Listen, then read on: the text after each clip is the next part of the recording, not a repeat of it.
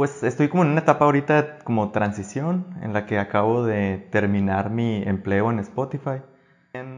digo, nada es totalmente objetivo, ¿no? Tus valores siempre van a ser subjetivos, pero, pero tienes que de cierta forma alinearlos a lo que estás persiguiendo, porque si no entras en discusiones que no llevan a ningún lado. Tú eres una piececita, parte de un equipo construyendo algo bien chingón. Puedo decir más palabras. Sí hacen mucho énfasis a que no seas solo un ingeniero, que te desarrolles como persona completa, que le prestes atención también a tu familia, que tengas pasatiempos, que no nomás trabajes.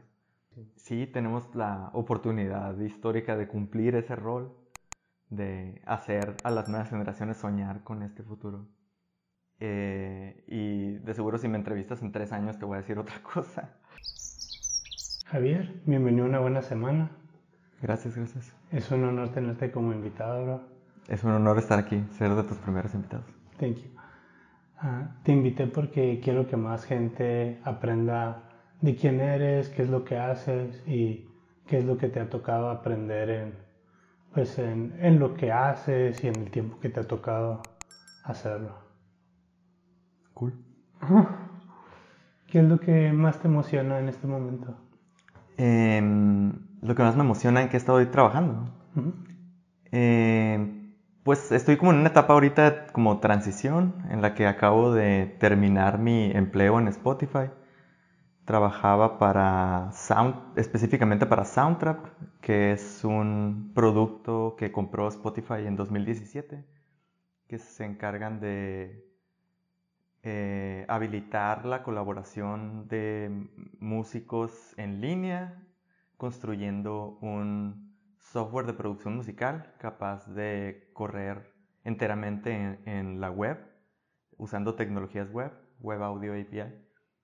Entonces, en tu Chromebook puedes correr eh, un software de producción musical completo, puedes producir un disco y todo. Eh, colaborando también con gente a distancia o tú solo? Porque me suena mucho algo que... porque me... Pero pues sí, o sea, porque me suena mucho algo que ya hacías antes. Porque yo tuve un proyecto muy parecido en 2013. Yo también intenté resolver el mismo problema con una startup que empecé. Eh, la forma en la que el proyecto que empecé o la propuesta del proyecto la forma de resolverlo era muy diferente, era sincronizar los proyectos del software de grabación musical que ya usas y que ya existe en lugar de construir uno nuevo. Pero siempre supe que el futuro estaba en la web y que estaba en construir uno nuevo y, y el software siempre se está renovando. No seguimos usando el software de hace 10 años.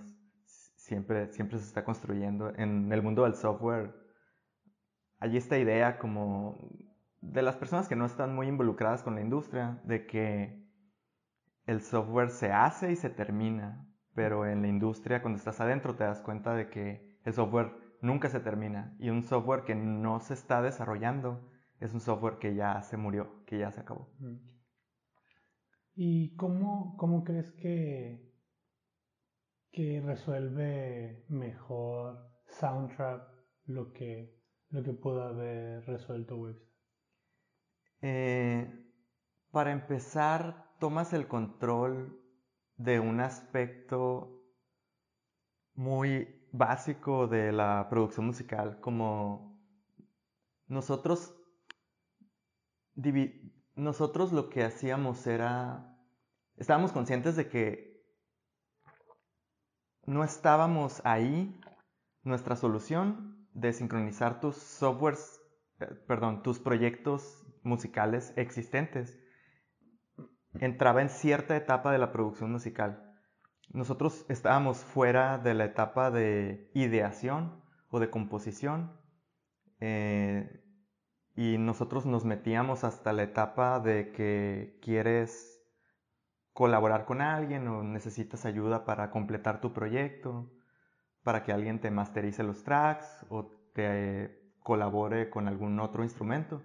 como que ese es un proceso todavía más después en, el proceso de componer o de grabar. Y Soundtrap lo que hace es que desde el principio puedes, desde la etapa de ideación o de composición, puedes usarlo y, te está resolviendo tus problemas desde el principio, además de la colaboración. Y la colaboración no es lo único que te resuelve, sino todo el problema de, de grabar. Y luego tiene algo interesante que es, dio en el punto como en el timing, ¿no? De que están los podcasts mm.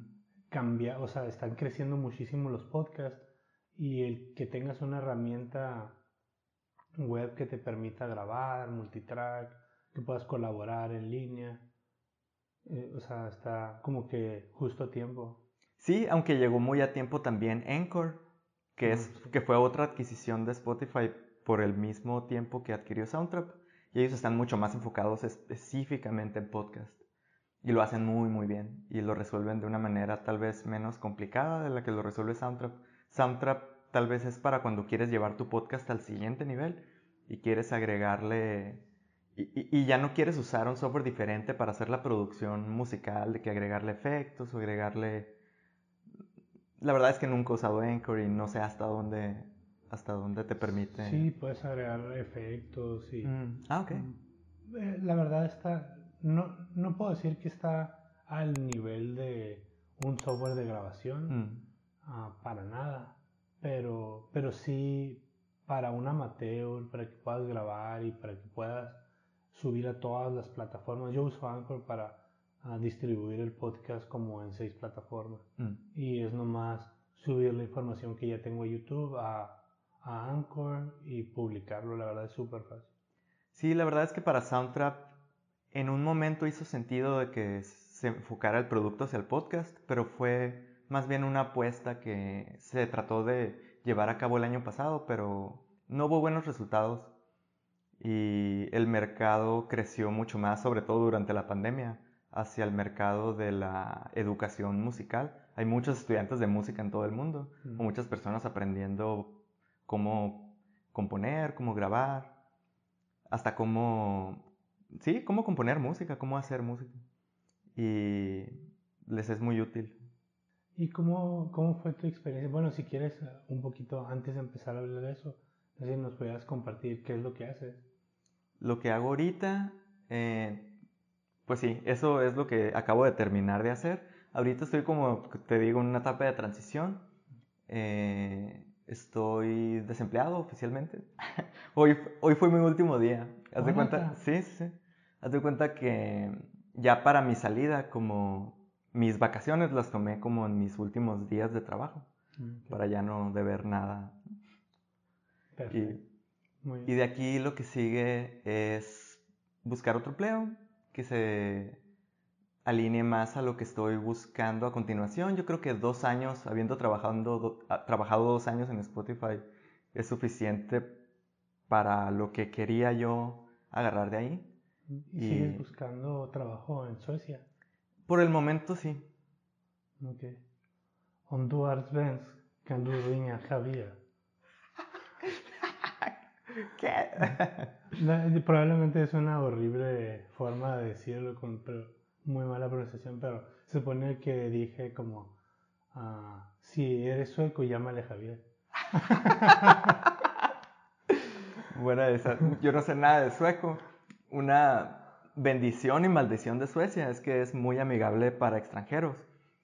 En el sentido de que solo necesitas inglés para sobrevivir. Mm. De hecho, pues toda la gente habla sueco, ¿no? Porque ese es su idioma. Pero sí aprenden el inglés desde muy temprana edad. A los 12 años hablan mejor que yo en este momento y tienen muy buena educación en ese sentido y en muchos sentidos. Y, y es una maldición porque a quien sea que intentes hablarle un poquito de sueco te ve batallando y de volada cambia inglés mm. y ya te puedes sobrevivir muy muy bien con el inglés y no no te no te empujan de una manera forzada a tener que aprender sueco, ni ellos ven mal que no sepa sueco. De hecho, no ven mal nada. Como no, no, no suelen juzgar a las personas. ¿Me, me puedes explicar más o platicar más de la cultura sueca y lo que a ti te ha tocado percibir como mexicano? ¿Cuántos años tienes ya en Suecia? Tengo ya tres años cumplidos en febrero. Llegamos un 16 de febrero, mi esposa y yo. Y pues bien diferente, o sea, lo que te diga ahorita yo creo que tiene que ver más bien con los tres años que, que yo he vivido. Eh, y de seguro si me entrevistas en tres años te voy a decir otra cosa. O sea, como lo, relevante para mí en ese momento, pero para mí fue como muy interesante darme cuenta de que había una tercera cultura en el mundo. Digo, yo sé que las hay, culturas muy diferentes y historias, pueblos con historias y con backgrounds muy diferentes que han tenido historias eh, muy diversas y, han avanzado en paralelo a, todos los demás pueblos, pero pues yo el único contexto que tenía hasta ese momento era Estados Unidos y, México. Y está muy interesante como asomarte a, una a un tercer punto de vista que no es tan que no es tan que no se siente tan extranjero como voltear a ver a Asia que tal vez ha estado más apartado de nuestra cultura lo, más choqueante es como ver todas las similitudes que hay y aún así todas las diferencias que hay. Porque es cultura occidental, pues, básicamente. Pero dentro de la cultura occidental también hay un mundo de, diferencias culturales. ¿Cómo, cómo si se diferencia de nuestra cultura occidental acá? ¿Cómo es la cultura europea que te ha tocado vivir? ¿Europea en general o sueca? Pues sueca, ajá. Es muy diferente europea sueca. No sé, no he vivido en otras partes de Europa. Tal vez por convivir con gente de, de, Europa, franceses, italianos, españoles, etc. Eh, sí podría haber percibido cosas y así, pero no me atrevería a, hablar por ellos, pero por lo menos la sueca eh, es bien interesante que tienen ciertos valores o cosas que ellos, cosas a las que ellos le dan valor y que tratan como de inculcar a las demás personas. Y al conocer esa, ese set de valores y al contrastar, y por contraste, como también conozco los valores mexicanos, pues. Como antes es como el pez en el agua, como no me daba cuenta de qué era el agua, de en qué mundo vivía y así. Pero al experimentar una cultura tan diferente en ciertos sentidos, eh, me hace darme cuenta de cómo contrasta eso con México y, y también cómo contrasta con el impulso que yo vengo llevando y así. Te voy a dar un ejemplo. Eh, allá es muy común ser introvertido, cosa que, cosa que aquí en México pues no tanto. No quiere decir que no haya personas extrovertidas, no quiere decir que México no tenga personas introvertidas, pero allá e, es hasta... Es, es lo más común. Y yo estaba como acostumbrado, el ímpetu que yo siento que llevaba era estar acostumbrado a ser introvertido y a depender de personas extrovertidas para, para mi dinámica diaria mm, y de trabajo también. Que ellos me sacaran las cosas y así. Entonces, acá como la mayoría son introvertidos, también tengo que aprender a yo poner de mi parte, yo ser extrovertido mm, un poquito y así. Y, también estar a gusto con ser introvertido. ¿Y cuál es la diferencia más grande que has visto? Una puede ser esa, la introversión, de, de la diferencia de las dinámicas de trabajo de oficina en Suecia y en México, como las dinámicas corporativas? Corporativas. Corporativas debe de haber muchas porque en México es muy común que los que los niveles de autoridad sean jerárquicos y que las decisiones se tomen desde arriba hacia abajo. Y allá uno de estos valores nacionales en cualquier ámbito, no nomás en el corporativo, pero permea hasta el corporativo, es decisiones basadas en el consenso. Y hacen mucho, mucho énfasis en eso, en el consenso. En que todos, no necesariamente que todos estén de acuerdo en lo mismo, pero que todas las ideas sean escuchadas antes de tomar una decisión y que todos puedan externar su preocupación de lo que sea que se esté decidiendo y, pues sí, basado en, la mayoría o algo así. ¿Cómo suele ser una dinámica de esas? Mm, como es una, ¿Es como una junta especial o...? Sí, sí, haz de cuenta que... Por medio de software. Sí, puede ser, más ahora en la pandemia. Como e, ellos son mucho también de agendar juntas. Mm. Me acuerdo, bueno, a, lo que me ha tocado aquí en México, pues es de si vas a tomar alguna decisión o algo así con un equipo, es tener una junta que se puede extender hasta quién sabe cuándo, no está como definido. Y allá sí es como apartar tu tiempo específico que tienes para, para tomar esa decisión. Pero haz de cuenta que la toma de decisiones es medio compleja y tal vez puede llegar a desesperar a algunos. Pero una vez que le agarras la onda, como que sí es, sí, sí la ves necesaria. Y tienes como juntas para planear la junta. Como la junta que vas a tomar la decisión, necesitas antes tener una junta o un workshop donde los, la información que todos necesitan para tomar la decisión, estar seguros de que todos la tienen y estar seguros de que, de que todos están como en el mismo canal. Está muy padre la Sí, sí está muy padre. Qué diferente sería la política de nuestro país si viviéramos así, ¿no? Si, si no solo fuera una oportunidad, sino una obligación de que todos estuviéramos igual de informados y de que tuviéramos que tomar esas decisiones como más o menos en consenso. Sí, totalmente. Y entra mucho también, se relaciona mucho con otro valor sueco que es como el pensamiento crítico. Otra vez, no digo que los mexicanos no tengamos pensamiento crítico ni que no haya mexicanos que tengan pensamiento crítico, pero como sociedad no es algo que todavía le prestemos valor y que lo tratemos de transmitir a la otra persona o, tal vez hacer a la otra persona... ¿Cuál puede ser un ejemplo? ¿De qué? ¿De pensamiento crítico? de cómo manejan ellos ah, dentro de su sociedad el pensamiento crítico, a diferencia de cómo lo hacemos en México. Pues la política es muy buen ejemplo. En la política en México yo la veo como... Como que es... Eh, no quisiera hablar de política en podcast, pero ese va a ser el único, espero, el único segmento. yo la veo como que la discusión está muy enfocada en sentimientos y en cosas superficiales de que fulanito esto, fulanito el otro.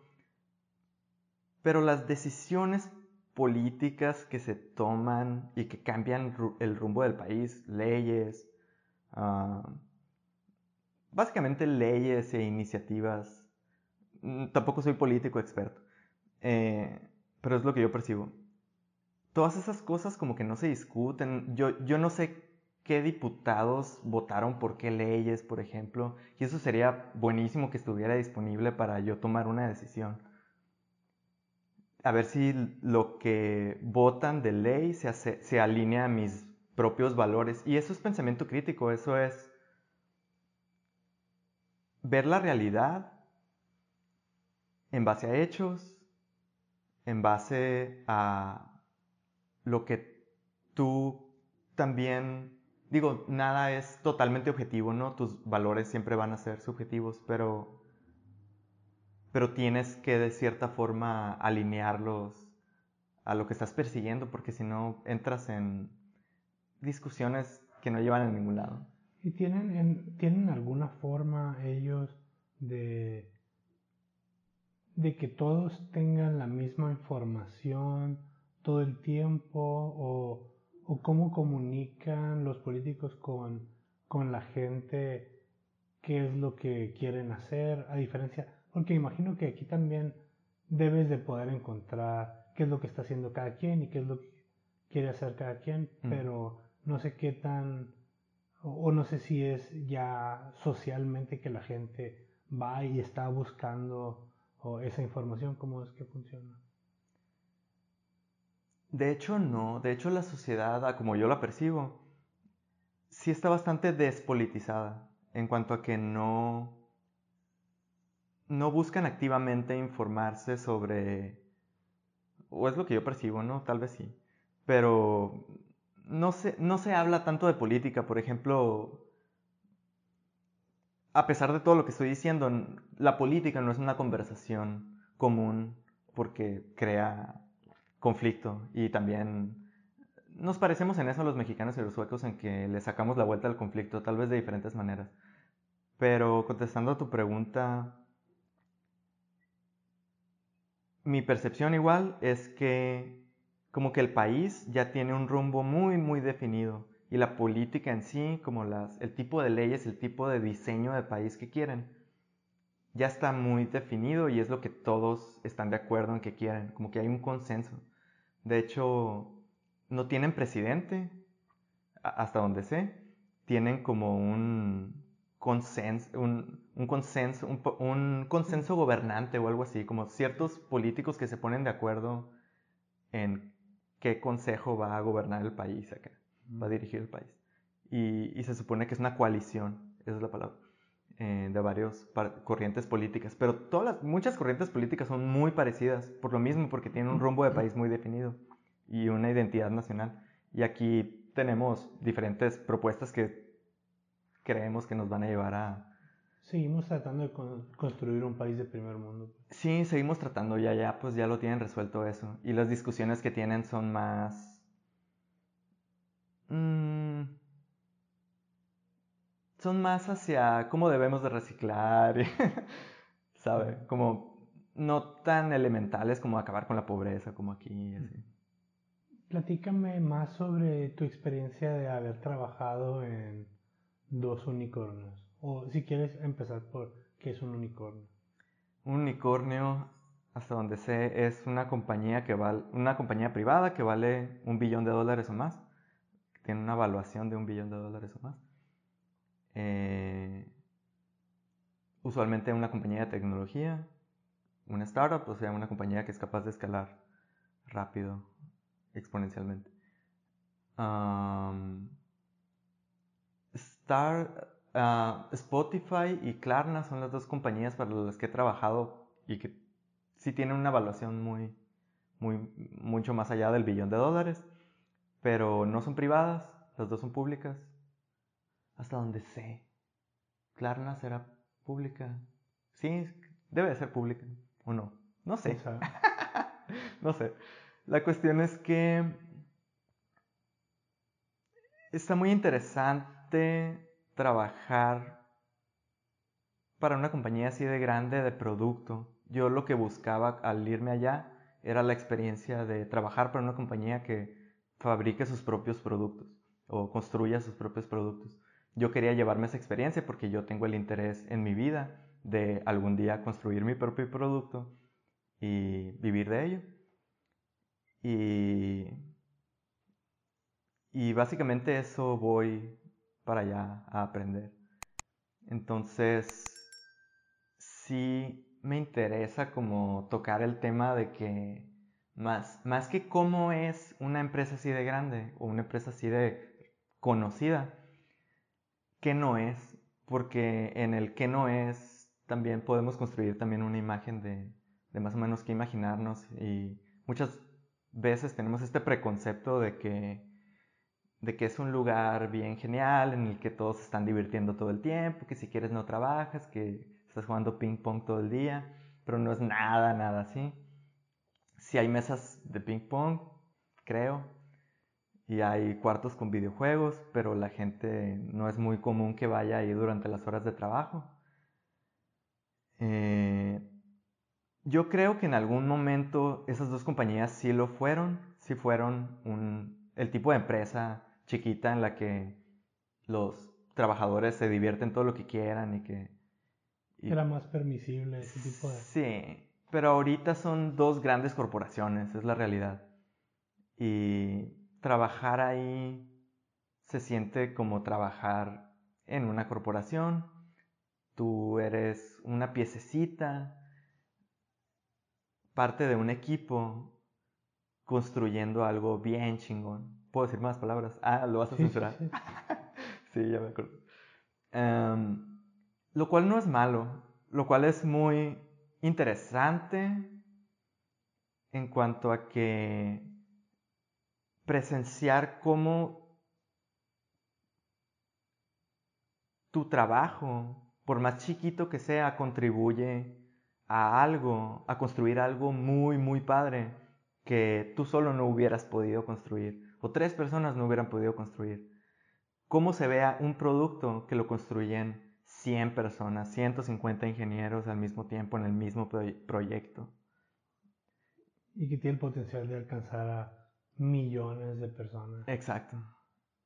A ese tipo de compañías les beneficia mucho que haya diversidad de pensamiento así entre los ingenieros, porque hay ingenieros que se enfocan más como en la seguridad, hay ingenieros que le toman más atención a la experiencia de usuario, y cuando tienes a 150 ingenieros trabajando en el mismo proyecto, esta diversidad te permite que todos esos frentes se tomen en cuenta y que haya como una inteligencia de enjambre, si lo quieres ver así.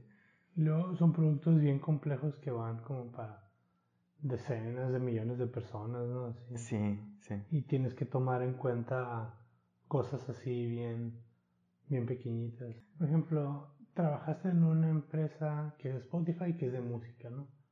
Y otra empresa que es Klarna, que es de pagos y financiera. Mm.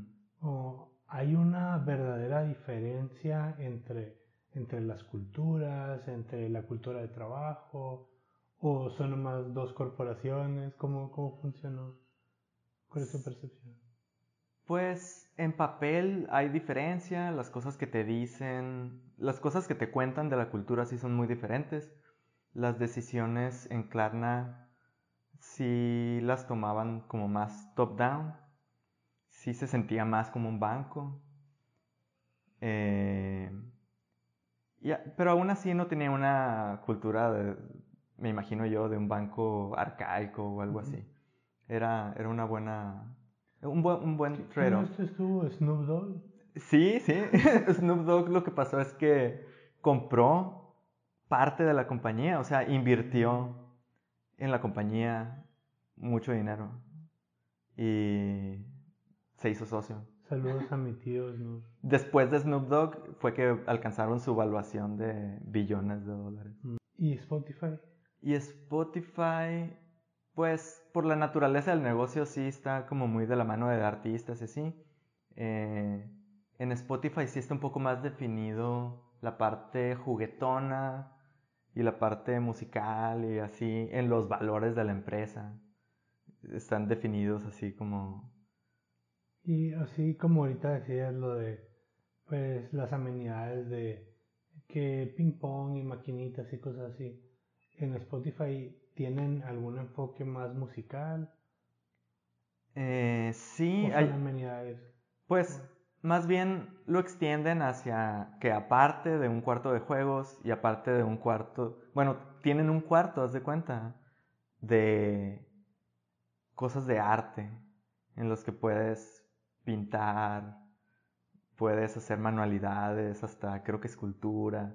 La verdad es que yo no, yo no pasé mucho tiempo ahí porque era, el edificio principal de Spotify y yo trabajaba en la oficina de Soundtrap, la compañía que adquirió Spotify. Entonces, a mí no me tocó estar tanto tiempo ahí, solo fui como a los cursos de introducción así. Pero Aparte de eso, también tienen un estudio de grabación. Mm, qué padre. Y ahí sí tenías que como agendar horas de, del estudio para poder ir a grabar, podías grabar tu disco ahí si querías. Y dentro de la, dentro de, tanto de Spotify como Klarna, como si quieres vamos por Spotify primero. ¿Qué, ¿Cuál fue, bueno, en orden, vámonos por Klarna primero.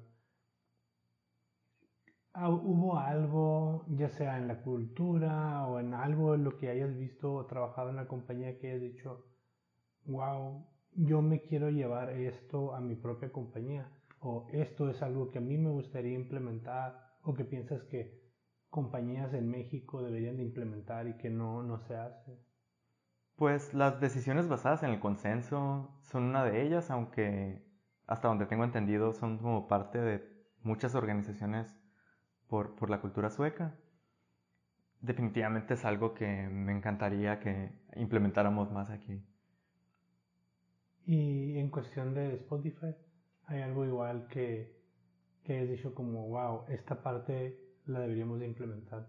Dame más ejemplos para poder dar una respuesta más acertada. Por ejemplo, a mí, para mí se me hizo un shock eso que tuvieran un cuarto como de exploración artística. Mm. Porque se me hacía mucho más obvio como que tuvieran lo del estudio.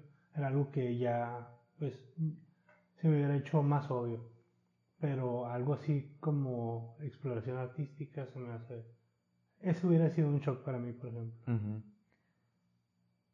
Pues en ambas compañías sí hacen mucho énfasis a que no seas solo un ingeniero, que te desarrolles como persona completa, que le prestes atención también a tu familia, que tengas pasatiempos, que no nomás trabajes.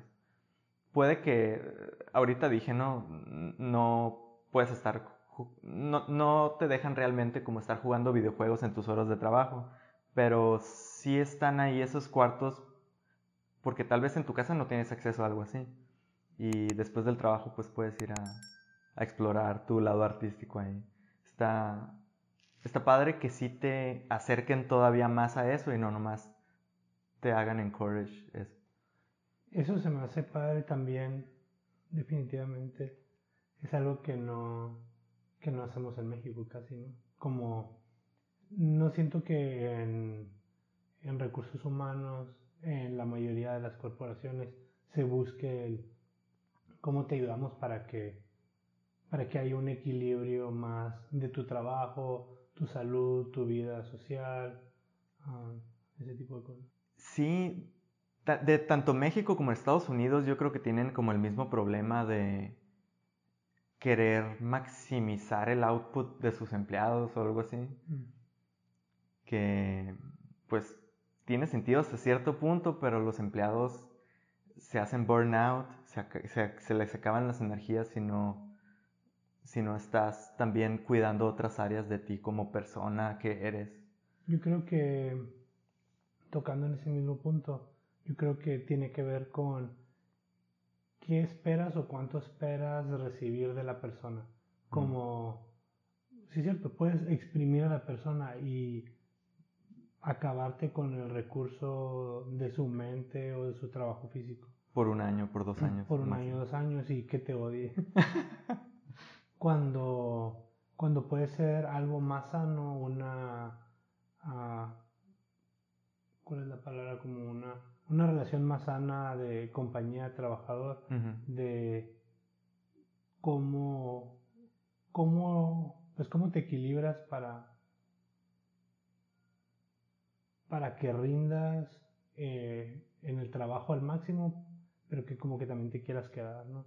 Sí, porque a la larga rendir al máximo no es rendir por un poquito tiempo, es ser consistente en tu rendimiento. Eso es más importante que ser muy productivo. Aparte yo creo que tiene un valor increíble el, el compounding del conocimiento. Mm, Como tener a, a un mismo grupo de personas que tienen un- una gran trayectoria dentro de la empresa. A muchas personas que están cambiando cada mes, cada par de meses y no tienes, no tienes este, pues estas personas no, no, no, no quiero usar la palabra que se estén casando con la compañía, sino que... Que puedan encontrar tal vez una estabilidad de su persona en la compañía. Porque como para, para allá va, ¿no? Como poder confiar en un empleado, en que va a tener esta consistencia de trabajo y que también se siente feliz y que, y que va a conservar las cosas que ha aprendido, como tú dices, trabajando en la compañía. Que ahorita, ahorita volvemos, porque vamos a tocar otros temas donde tiene mucho más sentido que nos enfoquemos eso. Quisiera desviarme un poquito para hablar más de tu background, de tu vida. Y cambiar un poquito el, el tema. ¿Tienes un recuerdo más bonito de tu infancia o algo así? Más bonito. Pues algo que, ah. algo que no sé, que te llame más la atención. Ah, no tengo así como que un recuerdo que el más bonito, pero de lo que puedo sacar ahorita así como seleccionando, tengo muy buenos recuerdos de cuando estaba en Taekwondo, de ir a los torneos.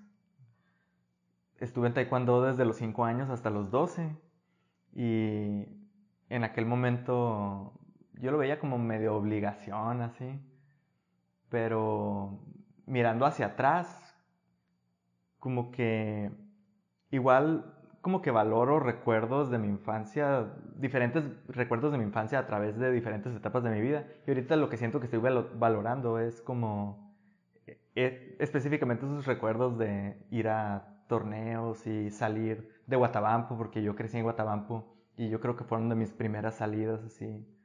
Con... Como salir a la gran ciudad. Sí, salir de que Hermosillo, Obregón, a Mochis. Te entiendo, te entiendo parte de esa emoción yo estuve, también estuve en taekwondo de niño, pero no me tocó viajar de niño en taekwondo. Mm. Me tocó viajar con fútbol. Mm. Una vez nomás. Me acuerdo que vinimos a Hermosillo y me sangró la nariz como un minuto que salí a jugar. Era verano, me sangró la nariz, ya no volví a jugar. Y era como en un estadio. Oh. Entonces, era como un sueño, ¿no? De niño. Y, y me acuerdo como venir a Hermosillo y pensar así como, wow, ya la hice. La ciudad, ¿qué, es lo que más, qué es lo que más te, emocionaba así de, de salir a los torneos?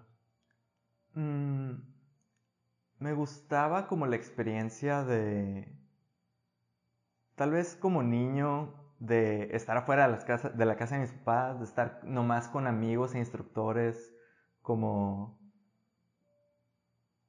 sacando curas y, no sé, teniendo estas primeras experiencias. Es como ir de camping con tus amigos, así. Era como poder salir solo, pero antes de la adolescencia que puedes salir solo realmente. Exacto, exacto. La verdad sí, le veo muchísimo valor a, esa parte y la camaradería, me Ajá, también. Mucho de eso también, el bonding que puedes llegar a hacer. Que ahorita ya ni, ni nos hemos comunicado así, pero pero tengo muy bonitos recuerdos de, mucha gente. ¿Y cuál fue, cuál ha sido tu experiencia de ser de Guatabampo? ¿Naciste en Guatabampo? Mm, en Navojoa, pero, porque es el que tiene, es, la ciudad que tenía un hospital. y luego crecí en Guatabampo. Entonces todos tus primeros años de niño fue en Guatabampo. Sí. ¿Cuál fue, a qué edad te fuiste a la ciudad? irme, irme a vivir a otra ciudad, en la universidad, aquí Hermosillo. Pero a veces venía de que los veranos a visitar a mi tía. ¿Y cuál fue, ya viviendo aquí, pues también en la vida de universitario? Ajá. Como, ¿cuál fue tu shock cultural de, de venir del pueblo a venir a la gran ciudad de Hermosillo? que tenía como 700 mil habitantes en ese entonces. Sí, ¿no? Pues yo siempre, pues, shock cultural, el que se derrumbe mi idea de que Hermosillo era, wow, la gran ciudad, y, darme cuenta de que era un pueblo. Con todo respeto, me, gusta mucho Hermosillo. pero en muchos sentidos como tenía muy altas expectativas así de, de la ciudad, de la gente, del tipo de interacciones que iba a tener con la gente. Por ejemplo, esto siempre lo cuento. Em, una de mis primeras experiencias de llegar a Hermosillo fue, pues Hermosillo es medio famoso porque tenemos muy mal servicio al cliente. Y fui a pagar la luz con mi recibo así en la mano a un Oxxo. Y, y pues yo todo inocente, ¿no? O sea, en, en el pueblo, en Guatabampo, estaba acostumbrado a que la gente pues era amable contigo si tú eras amable con ellos, pero aquí pues no aplica. Y, y quise como eh, pagar la luz en el Oxxo y la cajera me recibió el recibo y dijo, no, esto ya está vencido, ya no lo puedes pagar. Y yo, ah, ok, ¿y, ¿y qué? ¿Dónde lo puedo pagar? Y ella, pues no sé, no soy tu mamá. y así, güey. Bien hostil el pedo. Y, y, ahorita me acuerdo y me da mucha risa porque es un extremo, pues nunca me ha, nunca me ha tocado así algo tan, tan hostil otra vez. Pero para que haya sido de mis primeras experiencias. Sí, está muy recordado. Sí, sí. No, no has tenido otra experiencia. ¿Qué otra experiencia has tenido así por el estilo? Tan extrema nada. Y en, en, en lo contrario, ¿cómo, o bueno, no sé si en lo contrario, pero cómo se compara con el servicio al cliente en Suecia? Es buena pregunta. En un trabajo así como en una tienda de conveniencia. No sé, es más normal. Define normal. sí, sí, define normal. Pues lo que esperarías, la verdad, de alguien que te atiende, como que te hable como una persona. Como que aquí, por un tiempo, tal, vez ya no tanto, pero antes, eh, en los 2000 era medio común que el servicio fuera medio impersonal. Tal vez de los dos lados, tanto del consumidor como del, de la persona que te atiende. De ver a la otra persona así totalmente como alguien que te está dando un servicio y ya y no tratar de ser amable o algo así. Como ser medio robot. Y allá se siente más humano el trato. ¿Qué es lo que más te emociona del futuro? ¿Dónde? el futuro en general. Me emociona ver cómo ha avanzado desde que yo era adolescente hasta ahora. Eh, muchas cosas que siento que mi generación recibió, muchos valores que siento que mi generación recibió a través de creadores de contenido en aquella época, de la gente creativa transmitiendo sus valores a través de sus creaciones. Los Simpsons, Oye Arnold, series de niños. Como que muchas de esas cosas nosotros generacionalmente las tenemos gracias a ellos o por alguna razón que tiene que ver con lo que consumíamos. Y eso me da muchas esperanzas en el futuro, la verdad, como los cambios sociales y el impacto positivo que podemos llegar a tener, porque sí, siento que me tocó una época muy extrema hacia un lado de crecimiento exponencial y crecimiento desmedido y uso de los recursos naturales y que no importan estas cosas así. Y, y ahorita estamos tomando mucha más conciencia de eso. Y me emociona, me emociona ver que no, que no, que el, que el futuro no va hacia la autodestrucción como alguna vez llegamos a pensar, sino que se está autoequilibrando. Hay fuerzas que lo equilibran para un lado y para el otro. Ah, me, me, pone a pensar eso que decías sobre, sobre las cosas que nos influenciaron de niños. Mm. Por ejemplo, las cosas que nosotros nos tocó ver y que eran para nosotros el futuro y que son más o menos el futuro para nosotros ahorita. ¿Cómo que?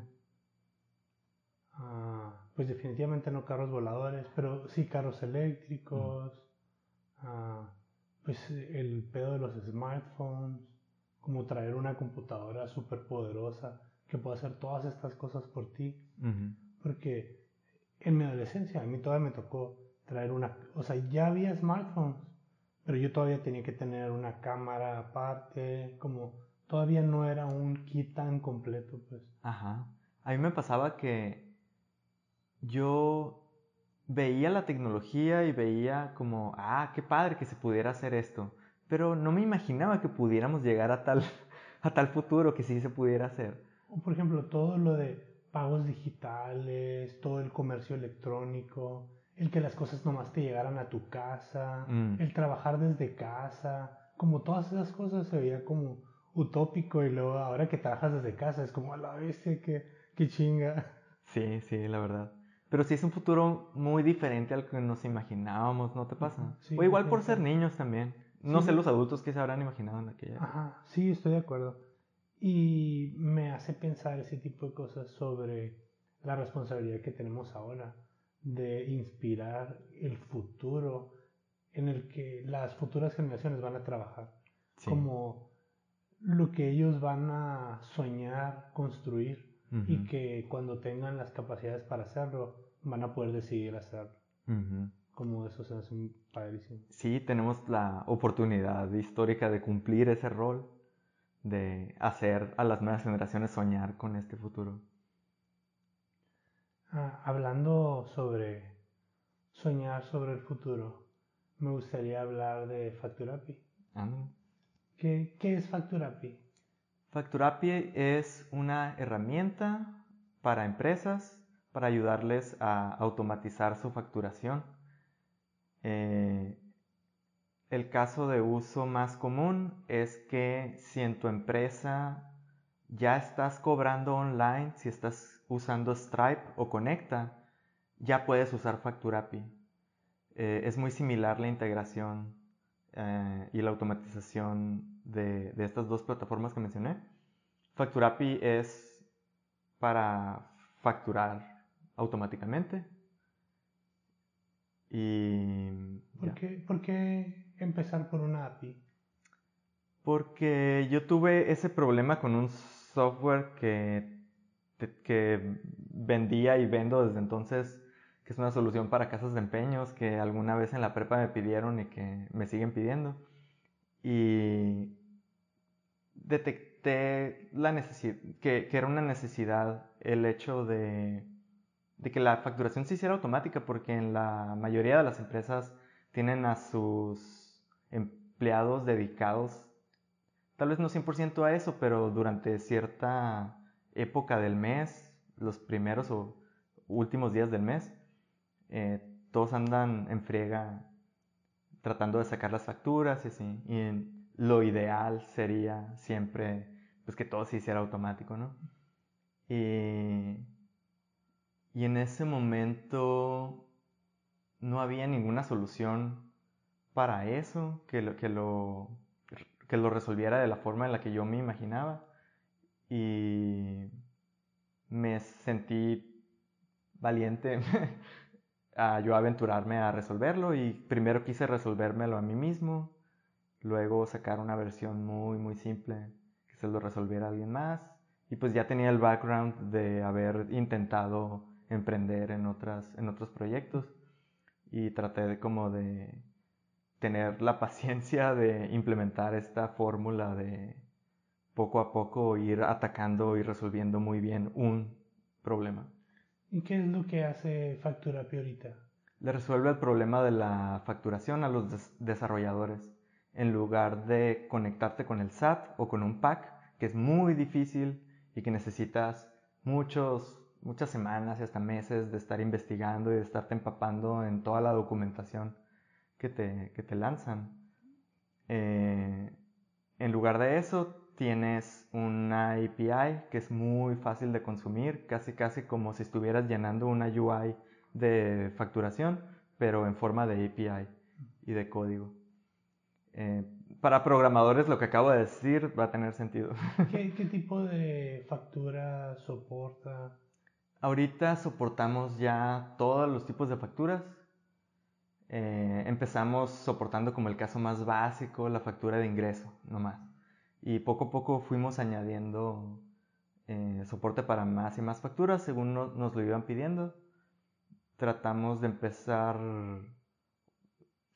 lo más simple posible, que es uno de los motos de la compañía, eh, de simplificar todas las cosas, porque yo personalmente, y esto es algo que me ha acompañado a través de toda mi carrera, siento una aversión y siento, siento que tengo como enemigo declarado la complejidad innecesaria. Mm. Es algo que me molesta y que me molesta al punto de querer tomar acción al respecto. Si algo es ineficiente, y innecesariamente complicado, no, no, puedo, con eso y quiero, hacer algo al respecto. Y, ahora que detecté esta oportunidad y me vi a mí mismo con la capacidad de hacer algo al respecto, entonces quise tomar la oportunidad.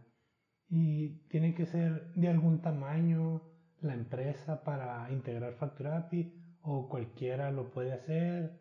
Como ¿quién, ¿Quién es la persona más correcta? Ahorita decías de los desarrolladores.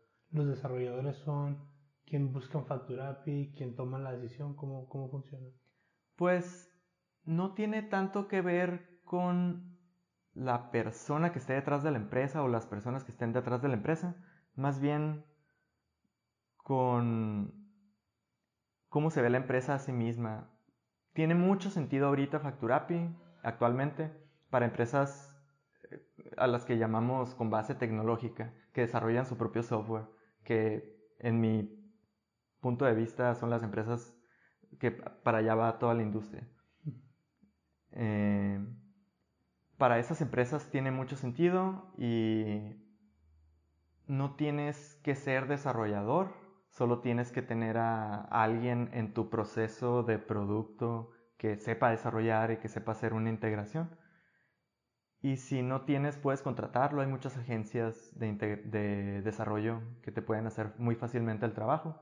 Y la complejidad para implementar facturación muchas veces requiere a alguien muy experto, pero para integrar FacturAPI requieres a alguien tal vez salido de la universidad. Entonces, ¿cuál por ejemplo, alguien que esté escuchando este podcast que tal vez tiene un negocio, no sabemos en, qué etapa está este negocio, ¿cómo puede empezar a explorar esta idea de automatizar su facturación? Pues primero pensar en qué tanto tiempo le consume en su proceso y en sus costos operativos el facturar. el hecho de que las facturas salgan y desde el momento en que un cliente te la pide hasta que llegas el cliente. Eh, sopesar si es un problema que vale la pena resolver en tu empresa. Definitivamente es algo que necesitas resolver si quieres, si estás construyendo un negocio que quieres que escale exponencialmente. Entonces para todas las startups tiene sentido. Y en base a eso, eh, tal vez cotizar el tiempo de desarrollo que te va a tomar eh, hacer la integración, pero cualquiera que te desarrolle software va a poder automatizarte tu facturación si usan FacturaPay. Si tú tienes una empresa ah, que andas buscando automatizar tu facturación, pues ya sabes, está FacturaPay. Vamos a poner los links acá en la descripción para que vean ah, toda la información de su página, que vean los precios y cualquier cosa, pues se pueden comunicar con Javier o en la, o en la página. Igual vamos a poner toda la información de contacto acá en el video. Igual si estás escuchando este podcast en Spotify o en una plataforma de puro audio, es facturapi.io. O busques en Google Facturapi y no le hagas clic a los ads de la competencia y ahí encuentra el primer link que Google te sugiere. Ahorita hablando de, de me llama la atención con lo que estábamos hablando antes, de tenemos la oportunidad ahora nosotros de repensar la manera en la que inspiramos a las futuras generaciones. Y una de ellas es la forma en la que creamos empresas. Ahorita hablábamos de las cosas que que estaban muy padres, que tocaron ver allá en Suecia o que te ha tocado experimentar a través de tu carrera? Como, ¿qué, qué es lo que ves ah, en cuestión de, de así me gustaría diseñar mi empresa, así me gustaría diseñar la cultura de mi empresa? Como, ¿Cómo crees que nos toca a nosotros ahora, en nuestra generación, cambiar ese shift de, de cómo se hacen las cosas? Definitivamente darle un trato más humano y escuchar mejor a las personas, a sus necesidades. Y algo que me gustó mucho aprender allá para mi propia estabilidad emocional y salud emocional fue aprender a encontrar el valor en la diferencia entre las personas. Por ejemplo, ahorita hablaba de ser introvertido, ser extrovertido. Antes de irme, igual era la edad que tenía y muchas veces me cuesta separar qué tanto aprendí allá por estar allá o qué tanto aprendí allá por tener 30 años. Pero esto de lo que hablo es, antes de irme yo tenía la pregunta en mi cabeza, ¿está bien o mal ser, ser introvertido? ¿Qué es lo correcto? ¿Ser extrovertido o ser introvertido? Y ahora lo que sé es que está bien ser las dos cosas y tener un poco de las dos cosas. Y si eres totalmente introvertido también está bien. Y, el mundo y las empresas y todos necesitamos a los dos tipos de personas y, y la diversidad de ideas también es muy valiosa. Excelente. Pues si andan buscando trabajo y andan buscando una empresa donde quieren ser tratados como humanos, pues pueden contactar a Facturapi. Toda la información va a estar acá en la descripción. ¿Sí? sí, sí. ¿Cómo, ¿Cómo te imaginas el futuro en 10 años? En 10 años estoy seguro de que voy a ver este video y me voy a cringear. Uy, güey, ¿cómo crees que me voy a sentir yo?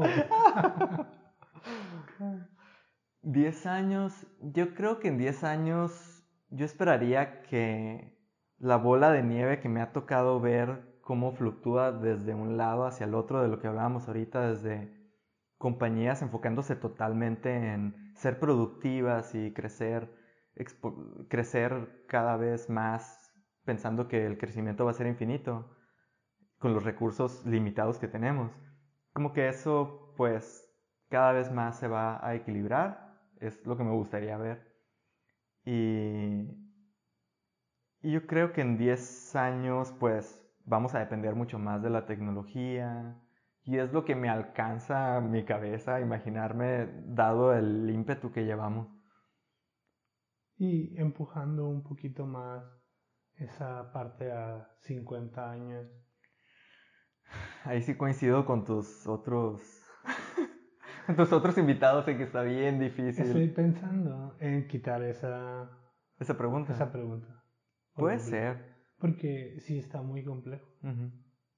La verdad yo la hacía porque se me hacía curado la idea de explorar cómo las personas se podían llegar a imaginar la realidad mucho más allá de, de con las herramientas a las que tenemos acceso a, percibir hacia dónde va la humanidad. Pero sí los pongo en una situación bien cabrona. Sí, porque lo más obvio de hablar es como de tecnología. De, ah, vamos a tener tal tecnología que nos vamos a conectar con Neuralink a una red y todos vamos a telepatearnos y vamos a subir nuestra conciencia a la nube. Pero, no sé. Siento que también está limitado las cosas que, que podemos llegar a hablar de eso, porque también es medio común lo que todos nos estamos imaginando. Se va a repetir mucho o algo así. ¿Tienes una frase favorita? Era una de las preguntas. Sí. A la bestia, no me preparé con eso. No, no, importa. ¿Tienes un anime favorito? Un anime favorito, definitivamente Attack on Titan. pasó a destronar a mi antiguo anime favorito que era Code Geass. Que lo vi hace mucho, necesitaría volver a verlo para volver a juzgarlo. Se lo recomendé a un amigo hace como 2, 3 años y lo vio. Yo lo vi hace como 10 años o algo así. Ojalá coincidan los tiempos. Creo que salieron cuando... Bueno, no sé. La cuestión es que... ¿Qué era lo que te gustaba de Code Los plot twists y cómo tú pensabas que la historia era, se trataba sobre tal cosa, pero de repente introducían algo que se construía sobre la historia que ya estaba construida, que llevaba la historia a un lado completamente diferente, que pasa también mucho en Attack on Titan. Nomás que Code Geass fue una serie muy corta de dos temporadas de 24 capítulos. Y, y pues pasaron muchas cosas en esas dos temporadas. Y se la recomendé a un amigo hace algunos años. Y lo que me dijo fue que él le encontró como muchos plot holes que en realidad no era tan buena, entonces tendría que volver a verla para volver a juzgarla. Pero ahorita, Attack on Titan, mis respetos. Voy a, voy a poner aquí una, un tiempo, un time frame de hacia dónde se tienen que brincar si, si no quieren spoilers. Vamos a hablar no más de, de hasta dónde va el anime, pero pues eso incluye hasta la cuarta temporada. Entonces, si no quieres spoilers, bríncate. ¿Qué es lo que más te ha gustado de Attack on Titan hasta ahorita? Hablando anime only. Esa, esa característica que también tenía Code Geass de que no te puedes imaginar qué va a pasar en la historia. Episodios en específico. ¿Cuáles fueron los plot twists de Attack on Titan que te hicieron como amar la serie o elevar? Porque destronar una serie favorita, especialmente una serie favorita de tantos años a la que ya le tienes cierto cariño, mm. ya te encariñaste con los personajes, ya es como que está difícil como que llegue una serie, más si es una serie nueva, como que nomás destrone una serie favorita. Pues el momento en el que la destronó fue el capítulo del sótano al final de la tercera temporada. Que abrió así como el panorama de qué era realmente de lo que se trataba y pues todavía le falta a partir de ahí, ¿no? Y, y es este constante factor sorpresa de estarte sorprendiendo así de lo que va a pasar y lo que va a pasar y ahora por qué te tienes que preocupar. No siempre te estás preocupando de una misma cosa, sino te llevan a preocuparte de cada vez cosas más complejas. Sí, la neta a mí también me, me fascinó bien, cabrón. Pues eso, o sea, como tienes todos estos mystery boxes que van uno después del otro y cuando te empiezan a dar las respuestas de una cosa y empiezas a entender el mundo y todo empieza a tener sentido, se abre una nueva, una nueva incógnita que hace que, que se vuelva a repetir todo y no solo eso, sino que también está ligado a cosas que ya pasaron y que pasaste desapercibidas. Eso es lo más cabrón. La neta sí, que hay un chorro de partes que no te das cuenta que... Que de ahí se podía desprender así. Y que se podía desprender un universo. O sea, porque sí. se pasan de lanza, neta. Yo no me hubiera imaginado algo así. O sea, constantemente una tras otra. Isayama hizo que, que, y te lo dije en un mensaje como, mi imaginación es mierda. Sí. A un lado de Isayama como, Isayama, yo me puedo imaginar lo que se me dé mi chingada. Y este güey pensó algo mucho más cabrón de cómo debía de ser la historia. Y obviamente pues yo no soy escritor, qué chingón que haya ese talento. Y volviendo a la parte de, de inspirarnos es pues esa inspiración literaria para, para las futuras generaciones, el experimentarlo, por ejemplo, yo tengo, a mí me gustaría tener mi propio anime en algún momento, o mi, propio manga, mi propia historia, tuve una práctica de historieta y de novelas y cosas así que he tratado de hacer. Entonces, se me hace bien interesante el, el cómo una historia te, te inspira tanto que quisieras repetir eso con, con otra generación y, e inspirar a otra generación a soñar de otra manera, una manera nueva, o, a crear y cosas así. Sí, está muy cabrón. Pero también está muy cabrón saber que está esa vara tan alta. No sé. sí, eso, eso me preocupa mucho Attack on Titan, como no se lo recomendaría a nadie como su primer anime. porque le arruinas toda su experiencia de ver anime para siempre. Por lo menos por un rato. Sí, aunque igual hay muchos tipos de anime, hay muchas propuestas. Sí, 100% de acuerdo. Pero es un monstruo de Titan. Sí. Es un titán. y eso se presta yo creo más en los animes que en las películas, porque las películas tienen un tiempo muy limitado para tratar tantos temas, como si acaso se enfocan en tres o algo así, tres ideas. Yo creo que eso fue lo que revolucionó todo eso de las series y todo eso, ¿no? Como el mm. poder explorar ideas más complejas a través del tiempo. Sí, y qué bueno, nos hacía falta. Sí, sí, son como, pues, son libros en movimiento, está padrísimo. Y pues tampoco hay que subestimar la capacidad humana a futuro. Decir, siempre está este mito de que no, ya, ya, ya inventamos todo lo que había que inventar. Pura madre. La otra cosa que me pone a pensar es, ahorita limitamos mucho lo que las computadoras pueden hacer. ¿Limitamos? Ajá, no que las limitemos, sino que ahí es donde está el límite tecnológico. Ah. Pero, como tú dices, siempre tendemos a mejorar, porque pues obviamente nos subimos a nombres de gigantes, tenemos más contexto, más información, más herramientas y podemos hacer cosas más complejas. Entonces me pregunto, ¿qué cosas que no tenemos ni la menor idea van a poder escribir la inteligencia artificial así que los humanos no hayamos podido pensar?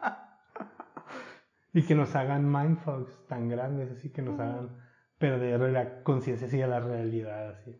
Porque pueden, podrían escribir fuera del contexto humano, del pensamiento, entonces pudieran hacer cosas que nos hicieran dudar de la realidad. Sí, y para ese entonces, si para allá va la humanidad, ¿no pensarías que la humanidad va a quedar obsoleta también? Sí, sí. Yo creo que vamos a quedar obsoletos. Pero pues, es parte de la naturaleza. Sí, es parte de la naturaleza porque en algún momento nos tenemos que extinguir como especie. Pero también tengo, yo sé que hemos jugado mucho con fuego en cuestión de lo peligroso que se ha puesto a la humanidad. Ah, no digo que sea buen tiempo para extinguirnos mañana, yo digo que nos vamos a extinguir sí o sí. Entonces, qué padre poder como humanidad dar a luz a nuestra a nuestro sucesor. Sí, estoy de acuerdo. Que no dejar solo la evolución, sino tomar control de qué es lo que va a seguir después de la humanidad. Y también pienso que era, que era donde quería llegar realmente, que es muy poco el tiempo que tenemos ahorita como esta versión humana que somos. Ah, no sabemos si esta versión humana también tiene el mismo potencial de las demás versiones de tal vez vivir 200.000 años. O sea, tal vez nos queda mucho por explorar dentro de la misma raza que somos. Definitivamente. Y, no, lo, no lo podemos ver todavía. Sí, definitivamente. Javier, te quiero reconocer por ver el futuro de una manera constructiva, de siempre estar buscando mejorar el presente. Ah, la verdad es que te admiro desde hace mucho, te, te considero Tal vez no lo sabes, no sé si te lo he dicho en persona, pero como un hermano mayor en muchas cosas, realmente. Muchas pues, gracias. Muchas gracias por... Me puse sentimental, ¿verdad? Es mutuo el sentimiento. Gracias. La neta, estoy muy agradecido de conocerte y muchas gracias por compartir una buena semana conmigo. Gracias por invitarme. Estuvo muy padre la plática. Por favor, sigan a Javier y a Facturapi en todas sus redes sociales vamos a poner acá en la descripción del video y que todos tengan una buena semana.